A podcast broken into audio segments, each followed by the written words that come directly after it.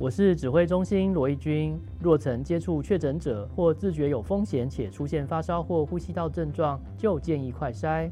快筛阳性者可透过视讯诊疗或前往社区筛检站与医疗院所，由医师视讯或现场评估确认。如符合六十五岁以上或慢性病等条件，由医师评估后开立药物，请遵照医嘱服药。疫苗打三剂，一起做防疫。有政府，请安心。以上广告由行政院与机关署提供。大家好，我是大职人时代节目主持人曼平。您知道新世纪职场的主流趋势是什么吗？如何选择你最有潜力的工作领域，让你在职场发光发热呢？大智人时代带给你职场的资讯、用人市场的趋势，以及成为人才的 people。每周二晚间六点到七点，大智人时代让工作找到好人才，人才创造好工作。结合原住民族议题的影音竞赛又来喽！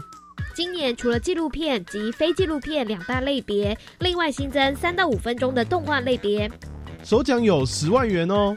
猫达奖大专校院学生原住民族主题影音竞赛，从即日起到九月十九号报名，欢迎各大专校院学生踊跃参加。以上广告是由教育部提供。大家好，我们是 The Wanted 寻人启事。您现在收听的是国立教育广播电台。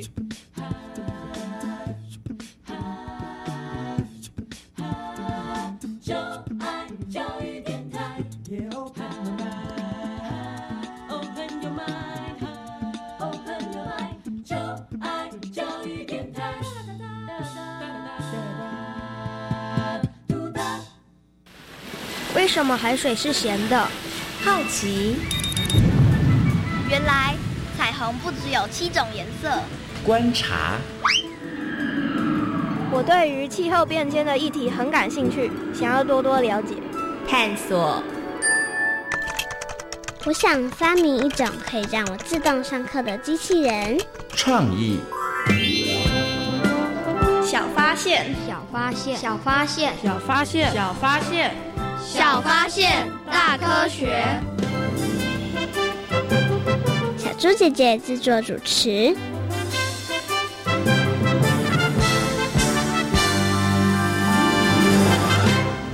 我觉得取名字很重要。为什么？如果名字取得好的话，可以让别人记住你，又不会产生误解。吴一婷，你这么说话好像也有道理。不过你怎么会这么想？因为我发现有许多海洋生物名字里有鱼，但又不是鱼。咦，有吗？小发现，别错过。大科学过生活，欢迎所有的大朋友、小朋友们收听今天的小发现大科学。我们是科学小侦探，我是小猪姐姐，我是洪亮，很开心呢，又在国立教育广播电台的空中和所有的大朋友、小朋友见面了。刚刚呢，在我们的科学生活大头条里头呢，哎，发现两个小朋友呢讨论一个非常有趣的问题哟，就是呢，有好多的海洋生物，它们的名字里头有鱼，但是它们其实又不是鱼哟，所以呢，在今天节目当中呢，就要跟大家好好来讨论这些呢，它们到底是不是鱼哦？你觉得大家需不需要认识海洋生物啊？非常的需要。为什么非常的需要呢？因为如果我们没有去认识海洋生物的话，夏天去戏水的时候，去海边你就没有办法认出来哪个是。保育类动物，或是哪个是有毒的？是，如果你不知道哪个是有毒的，你可能就会不小心误触它，然后你就会受伤了，对不对？哈，那或者是说，哎，你不晓得哪一些是保育类的，然后你还不小心的去摸了它，或者是把它带回家，那其实呢也会造成一些不好的这个后果。所以呢，洪亮觉得，哎，大家应该要多多的认识海洋生物。那小猪姐姐觉得也是，哎，因为当大家越认识他们，越了解他们的时候，就会越。知道该怎么样来保护它们哦。不过啊，从刚刚洪亮跟大家分享里头，小猪姐姐发现她应该对于海洋生物真的好像还蛮了解的哦。那到底是不是这样子呢？马上就进入今天的科学来调查，我们来看看呢，洪亮对于这些到底是不是鱼的海洋生物。了解的多不多呢？有问题我调查，追答案一级棒！科学来调查。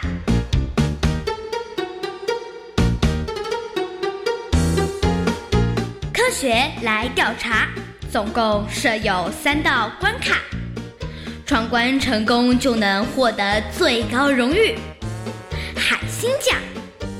答对两道关卡者是海兔奖的得主。如果只答对一题的话，哦哦，那就请你带回海龟奖，继续好好努力。祝福各位挑战者顺利闯关成功。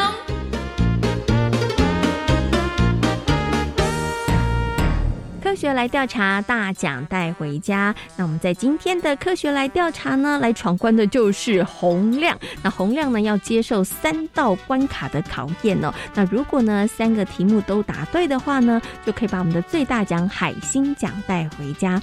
那么今天呢，出的三道问题呢，其实都非常有趣哦，要跟大家呢好好来认识一些到底是不是鱼的海洋生物哦。请问洪亮，你有没有信心今天可以闯关成功呢？有有，后他讲的好有那个元气哦，表示自己信心满满哦。那我们接下来呢，就要请洪亮呢来回答我们的三道问题喽。洪亮，请问你准备好了没有呢？准备好了。好，马上来进行今天的第一题。美人鱼和娃娃鱼都是鱼，请问对不对？不对。好，你怎么这么样的肯定？你有看过美人鱼跟娃娃鱼吗？美人鱼它是虚幻的故事，但是娃娃鱼我有一种一点不确定哦。但是美人鱼是海牛，是哺乳类动物，不是鱼哦，所以你很确定，应该这个答案就是错的。对，所以他们应该都不是鱼。好，那到底呢？洪亮的答案对不对呢？答对了。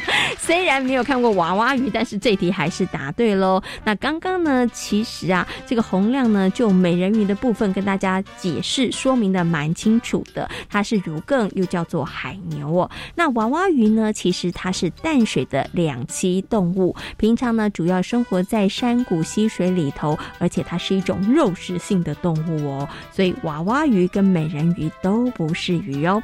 好，第一题呢，其实洪亮答对了。那我们接下来要进行的是第二题。章鱼是聪明的海洋生物，将食物放在一个有盖的玻璃瓶子内，章鱼会懂得要打开瓶盖进食。请问对不对？请回答。对，你这么笃定，这么确定，章鱼真的有这么聪明吗？对啊，真的，真的，因为我会去 Google 查一下，就是会查世界上最聪明的动物。我就看到章鱼是前十名，哦，所以因为你曾经看过这样的资讯，所以你判断章鱼应该可以做这件事情。对，要不要改答案？不要。好，那我们来看看洪亮到底有没有答对哦。看吧，我就说我会答对，你真的非常的厉害。没错，章鱼的智商真的非常的高哦。章鱼呢被称为是海中的灵长类哦，它的智商算是呢海洋生物当中的名列前茅。那章鱼最厉害的呢，就是它会观察，观察之后呢，它会学习这个经验，那甚至呢可以模仿其他的章鱼来解决问题。所以章鱼真的是很聪明的一种海洋里头的生物哦。好，那洪亮呢连续答对两题，那我们剩下最后一题喽。鲍鱼是贝类而不是鱼，价格昂贵的原因是因为产量不高，请问对不对？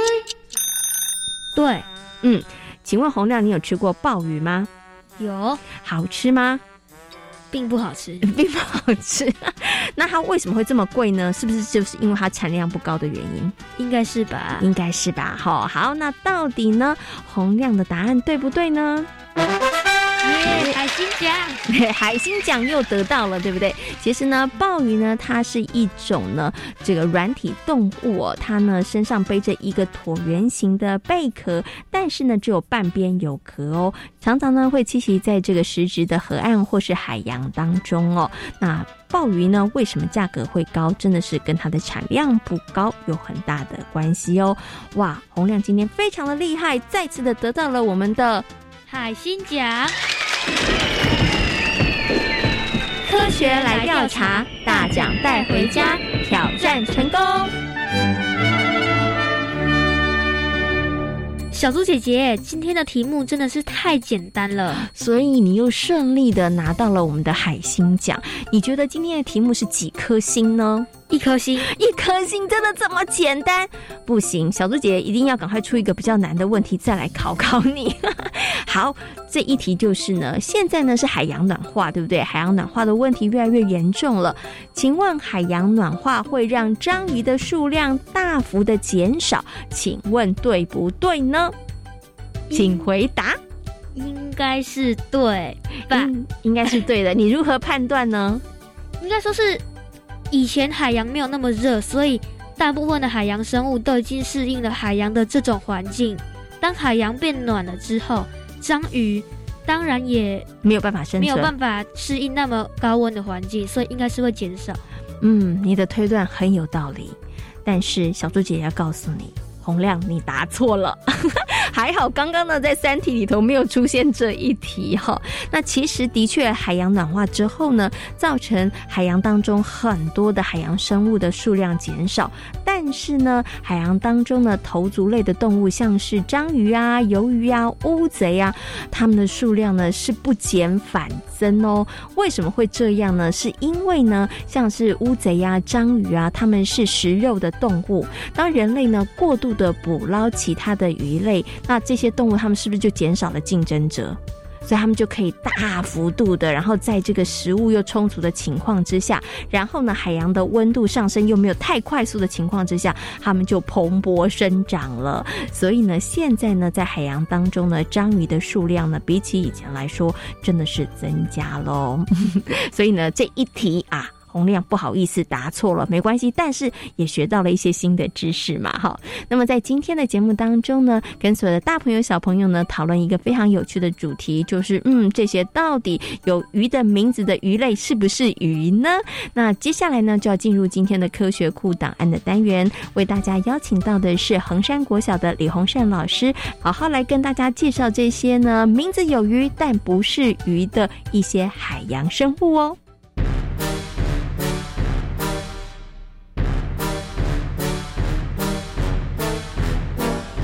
科学库档案。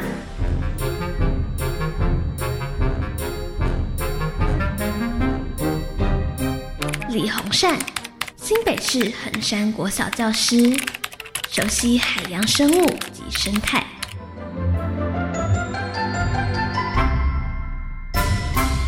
在海洋当中呢，有一些生物呢，它的名字当中都有鱼。可是，是不是名字里头有鱼，它就是鱼呢？其实不一定哦。所以呢，在今天呢，就为大家邀请到了李洪善老师，要来为大家好好解答这一些有鱼的这些海洋生物，它到底是不是鱼哦？首先呢，先跟李老师问声好，Hello，李老师你好。好，各位大朋友小朋友大家好。我们今天谈论一个很有趣的主题，到底是鱼不是鱼？对，因为它的名字里头有鱼嘛，所以呢，大朋友跟小朋友想说它应该就是鱼，可是其实不是哦。我们今天要好好来帮大家澄清一下哈。那大家呢常常会听到的就是娃娃鱼，还有美人鱼，应该大朋友小朋友都有听过哈。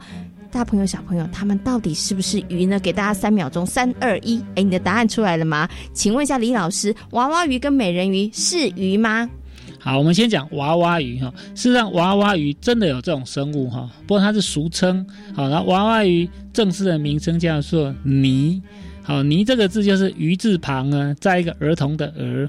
那事实上呢，它是一种两栖类生物。哦，正式的名称呢，啊叫做山椒鱼。嗯哼。好，那山椒鱼台湾也有哦。哦，是一种保育类生物。所以它事实上是跟青蛙比较像的一种生物。好，那刚刚老师帮大家呢解答了一个娃娃鱼，不好意思，它不是鱼，对不对？那美人鱼是鱼吗？好，美人鱼就有点夸张，因为基本上美人鱼它是一种神话或童话里面的一种动物。哦，那事实上呢，并没有像一种。动物哈，俗称叫美人鱼。如果真的要扯上关系的话呢，那就是海里面有一种动物叫做海牛或儒艮啊，比较像。那实际上海牛和儒艮呢，都是海里面的哺乳类生物啊，因为它们抱着。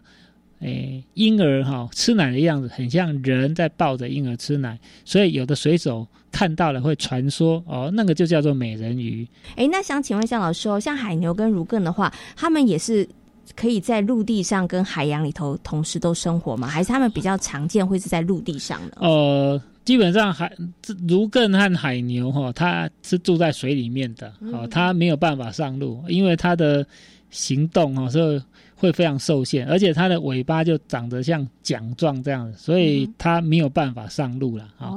啊，再加上它体型很大哦，其实它上路的话，不是说呼吸不到空气，它本来就可以呼吸空气，它会被它的体重压垮。哦，它的肋骨会断掉的，会压断掉，因为它太重，太重了，对，所以它在海里面有浮力的哈。对，好，OK。那我们接下来呢，要来介绍另外一个，它到底是不是鱼呢？就是章鱼。这很多小朋友会搞混了。那章鱼到底是不是鱼呢？老师，好，章鱼虽然有“鱼”这个字，可是它也不是鱼哈。那因为中国古代啊，会把海里面或水里面的生物都叫做什么鱼什么鱼，那章鱼就是一个例子。那事实际上，章鱼它。是属于一类动物，叫软体动物。它身体的神经细胞有三分之二是集中在触手，而且它的呃这一些神经细胞，甚至甚至还有味觉的功能。那它除了触手可以感觉到动物的味道以外呢，还有一个功用，就是它触手上的吸盘，它可以把猎物牢牢的抓住，所以它有捕食的功能。而且那个章鱼的触手哈。它还可以不需要听大脑的指挥做复杂动作。其实你如果把那个章鱼的触手把它取下来或者剁断以后，它还可以自由行动好一段时间才会停止运动这样子。听起来好神奇 哦，就是就是那个触手已经离开了章鱼，但是你还会看这只触手，它会自己行动。是的，没错。哦，真的是太神奇了。好，那我们接下来呢，想再请问一下李老师，小朋友还会常常听到的呢，还有鱿鱼、墨鱼跟鲍鱼，请问一下老师，这些名字当中都有鱼的，它是鱼吗？哦，很抱歉，全部都不是鱼，然后它们全部都属于软体动物。哦，所以它跟刚刚章鱼是一样的，都是软体动物。对，都是算是一个同样一个大家族。那不过呢，比较类似的是墨鱼和鱿鱼。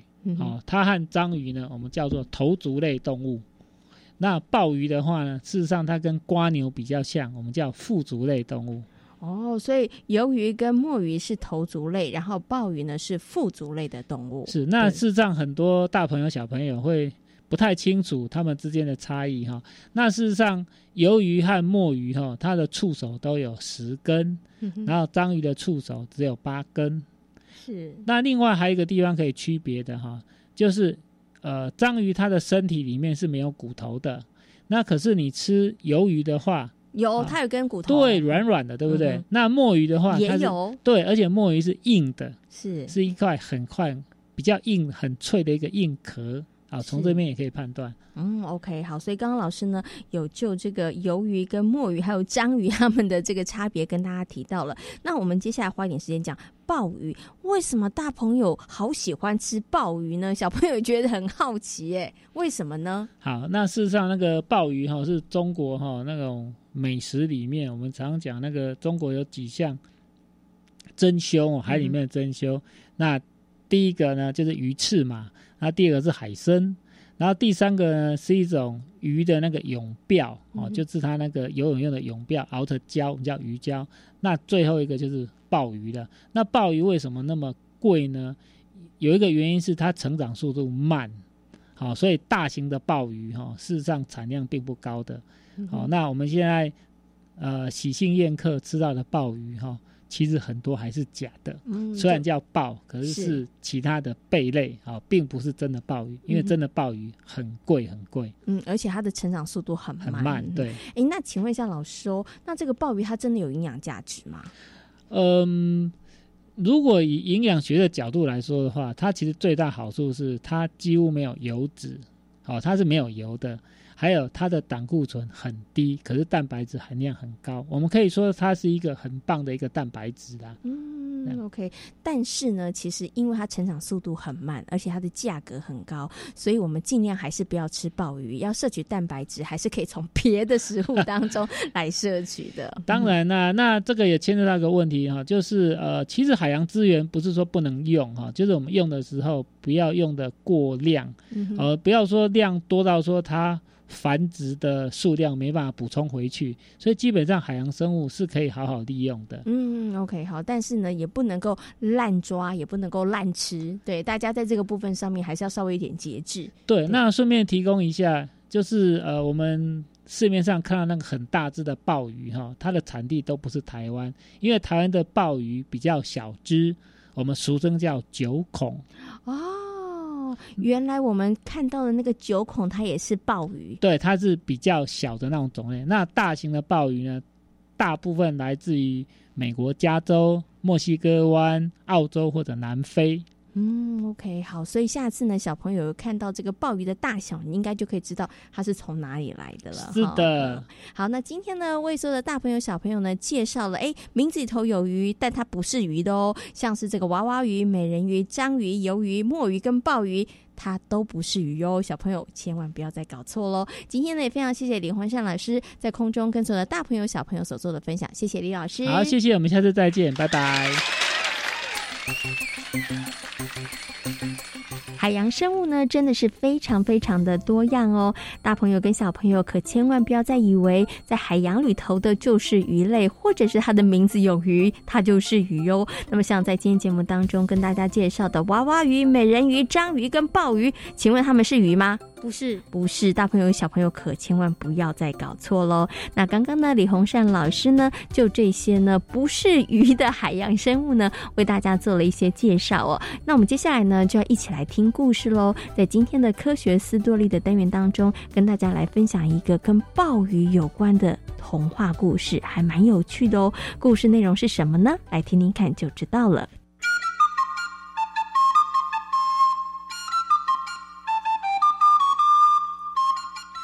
学斯多利，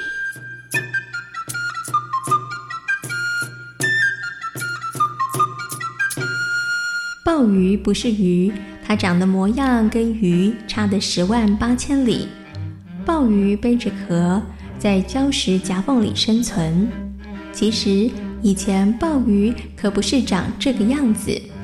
以前鲍鱼身子扁圆，尾巴长而宽，游泳的速度惊人。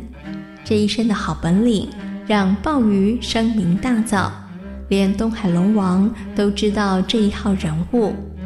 他将鲍鱼召进龙宫，再试他是否名副其实。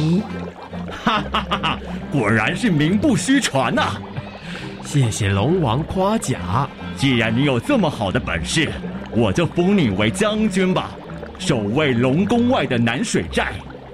我一定会努力做好这份工作的，请龙王大大放心。嗯，鲍鱼将军每天都会利用涨潮的时候进行游泳训练，所以他一上任之后就下令虾兵也要和自己一样，每天利用涨潮的时候进行游泳训练。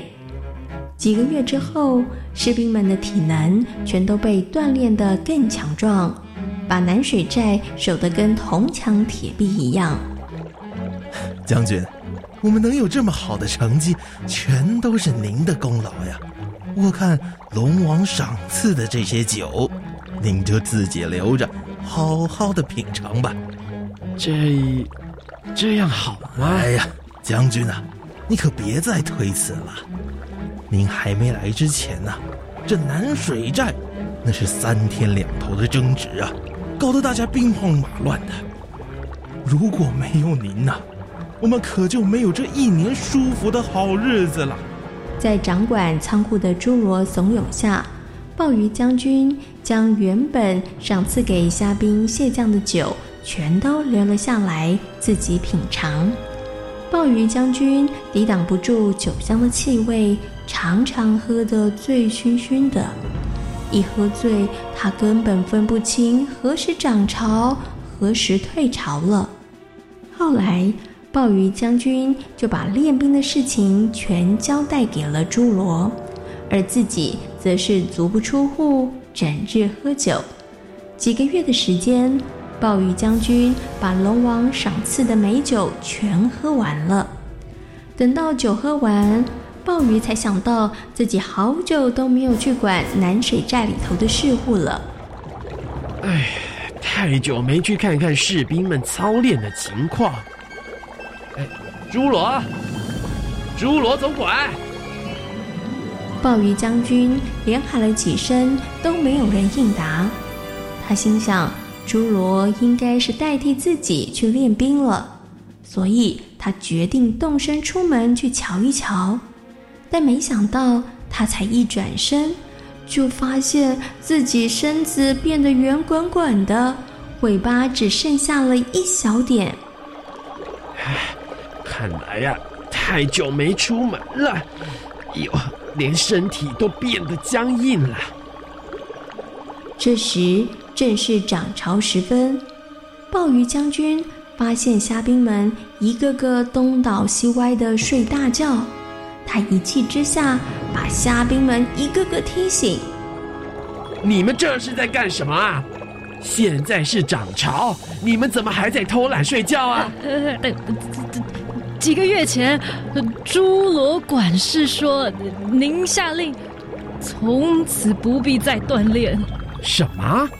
我我根本没下过这样的令啊！快把朱罗找来！暴雨将军下令找出朱罗。但是不管虾兵们怎么找，就是找不到。而在这个时候，守卫虾兵突然大喊着：“呃，不好了，不好了！呃，朱朱罗带着南海的兵将杀来了！”啊？什么？朱罗怎么会在南海龙王那儿？哎呀，他该不会设计陷害我吧？我现在刀枪生锈，身材变胖。要怎么抵挡得住南海大军啊？暴雨将军左思右想之后，觉得还是先逃跑保命要紧。哎呀，现在变胖了，怎么游也游不快。哎呀，糟了，这下到底该怎么办呢？哎，眼看着敌军越来越靠近，哎，这该怎么办才好？啊，有了，我看我还是先找个地方躲一下吧。鲍鱼将军打算找一个地方躲藏，但是找来找去还是找不到适合的地点。后来，他把角落的一个锅子撞翻，锅子啪的一声倒地，将鲍鱼将军严密的盖着了。南海的兵将攻破了南水寨，杀到了东海龙王宫。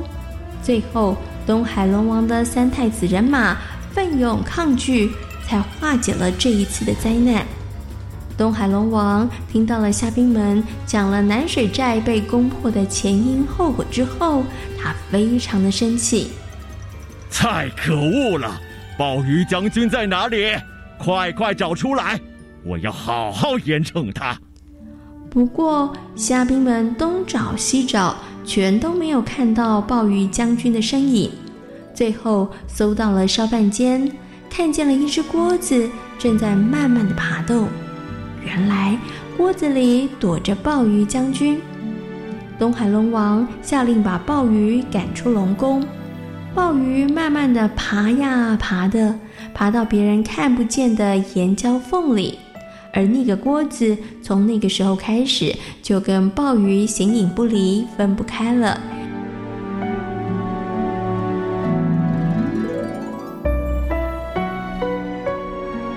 在今天小发现大科学的节目当中，跟所有的大朋友小朋友讨论到的主题就是名字有鱼，但不是鱼。嗯，真的在海洋生物当中呢，有一些呢，它们的名字当中有鱼，但是它们真的不是鱼哟。大朋友跟小朋友可千万不要搞混喽。那么有哪一些呢？它不是鱼的鱼呢？鲍鱼、章鱼、娃娃鱼，还有美人鱼，大家记起来了没有呢？那么在今天节目当中呢，也为大家邀请到了李洪善老师，跟大家介绍了这一些呢名字有鱼但不是鱼的这些海洋生物的特性哦。也希望大朋友跟小朋友对于他们能够有更多的认识和了解。